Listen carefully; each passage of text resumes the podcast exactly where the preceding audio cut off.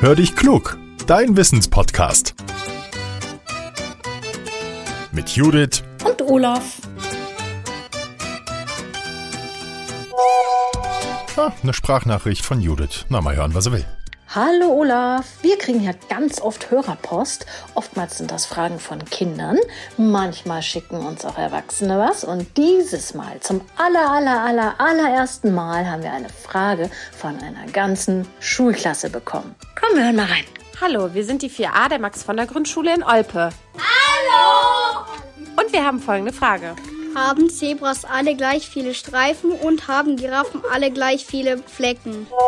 Hallo Judith und hallo liebe 4a der Max von Grünschule. Ich fasse es nicht, eine ganze Schulklasse schickt uns eine Frage. Mega, vielen, vielen herzlichen Dank und ganz, ganz liebe Grüße jetzt schon mal nach Olpe an die Max von der Grünschule. Und dann habt ihr uns auch gleich noch so eine spannende Frage geschickt. Und ich will ehrlich sein, ich hatte erstmal keine Ahnung. Über die Streifen von Zebras und die Flecken von Giraffen wusste ich jetzt bisher nicht so viel, aber ich habe recherchiert für euch. Es ist so, Forscher hat erstmal die Frage lange beschäftigt, warum Zebras überhaupt Streifen haben.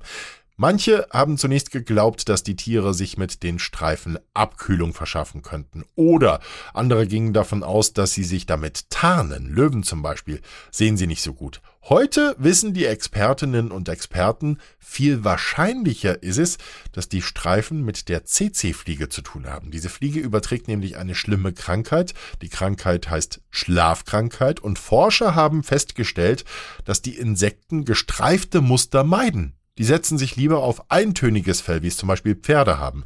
Zebras können sich mit ihrem Fell also vor ihnen schützen. Und die Wissenschaftler, die haben in der CC-Fliege auch ganz wenig Zebra-Blut festgestellt. Das spricht eben für die Annahme. So, zu eurer Frage. Nein, Zebras haben nicht alle gleich viele Streifen. Während das Grevi-Zebra, das ist aber auch das größte von allen, etwa 80 Streifen hat, hat das Bergzebra nur etwa 45 und das Steppenzebra sogar nur etwa 30. Beim Grevi-Zebra bilden sich die Streifen 35 Tage nach der Geburt, beim Bergzebra nach 28 Tagen und beim Steppenzebra nach 21 Tagen. Wie diese Streifen aussehen, das ist immer ganz individuell. Das ist so ähnlich wie bei uns Menschen der Fingerabdruck. Der ist auch immer einzigartig. Die Giraffe, da gibt's ebenfalls Besonderheiten. Die Flecken dienen zum einen der Tarnung, sodass die Tiere von ihren ja, Fressfeinden nicht so gut gesehen werden, aber sie regulieren damit auch ihre Körpertemperatur. Um jeden Fleck verläuft ein ringförmiges Blutgefäß.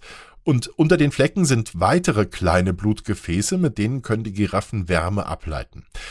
Diese Flecken sind, wie beim Zebra, bei jeder Giraffe individuell. Kein Tier sieht aus wie das andere. So, Frage beantwortet, liebe 4a von der Max von der Grünschule in Olpe. Vielen, vielen Dank für eure Nachricht.